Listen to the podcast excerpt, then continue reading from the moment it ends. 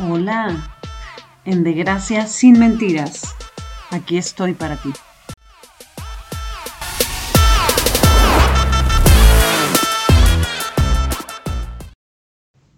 Wow, aquí estoy para ti. Este es un mantra.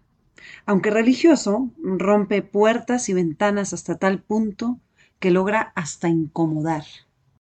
Va, religioso. Digamos, a ver, escuchémoslo. Aquí estoy para ti. ¿Por qué será que cuando alguien nos hace este ofrecimiento, huimos despavoridos, como si nos estuvieran casi amenazando? Re loco, ¿no? ¿Sabes quién dijo esto? Jesús. El poder que tiene es la omnipresencia. Sí, la omnipresencia sin ser dioses, porque es dejar abierta esa puerta, la del corazón, que te hace saber que sí existe la incondicionalidad. ¿Qué hace que nos cueste tanto entender que no hay razón para refugiarte en el abandono, en el olvido? Normalmente la respuesta de cajón a esa frase es, ¡ay, gracias, tan divina! Con más palabras, con menos palabras, más gomelos, menos gomelos. Y literal, al cajón. Y seguimos dando látigo, castigándonos en la soledad. Cuando alguien te dice, aquí estoy para ti, te está abriendo su corazón y al buscar excusas le estás diciendo, ay, no me interesa recibir, ¿ya? obvio, sin decirlo, sin saberlo, simplemente es tu manera de refugiarte en ese estado en el que nadie está para ti.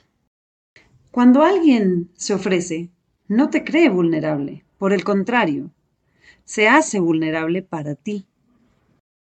Cuando cierras esta puerta, cuando niegas la ayuda, especialmente cuando no quieres incomodar, le estás negando a esa persona su necesidad de dar. Y lo más triste es que te escoge a ti, pero no lo hace por ti, sino para encontrar la luz en sí mismo. ¿Se te había ocurrido esto antes? ¿Qué tanto eres capaz de recibir? ¿Te incomoda? ¿Por qué crees que es más fácil dar que recibir? Cuando uno da de lo que le sobra, se siente pleno, y eso hasta podría ser calidad.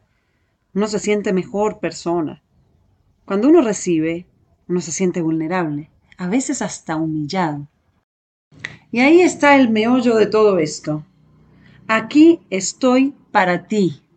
Esa frase trasciende el momento, trasciende el simple dar, porque simplemente te abre la puerta para que entres cuando quieras. Y eso implica pedir, ir hacia, impulsarte. Nos acostumbramos a esperar a que nos inviten, y hasta dar excusas aun cuando sí queremos, porque nos aterra invitarnos, pedir, complacer, porque nuestro más profundo ego, el que jamás reconocemos, le estamos cediendo poder. Decir sí quiero y hacerlo es un acto de entrega. Eso es lo que nos aterra, entregarnos, ser vulnerables, decir que sí. Eso es lo que nos aterra, el ego nos arraiga al miedo y nos abrigamos en él huimos. Entonces, cuanta más necesidad sentimos, empezamos, no, voy a eliminarlo del WhatsApp o eliminarla del WhatsApp, eh, no quiero hablar con esta persona, voy a evadirlo tanto como se pueda, nos ocupamos con mil cosas, porque este ser, esta entrega invade nuestra mente, nos volvemos locos fingiendo el estoy divinamente, no necesito y no quiero, cuando en realidad sí necesito y sí quiero.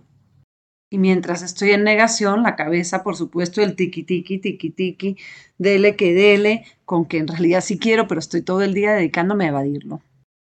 ¿Por qué nos hacemos tanto daño? ¿Por qué aceptamos lo que nos hace daño y evitamos lo que nos hace bien? ¿Por qué nos amarramos, estancamos y enlazamos en la desgracia del poder y el ego? ¿Por qué hoy no rompes esa creencia limitante y le escribes a esa persona que está en tu cabeza pero no a esa persona de la obsesión que te roba la paz, no, no, no. A esa persona que de pronto no tenés tanta confianza, pero, pero hay algo que te dice que le tenés que hablar. Porque sí. ¿Te animás? Aquí estoy para ti. Nos vemos.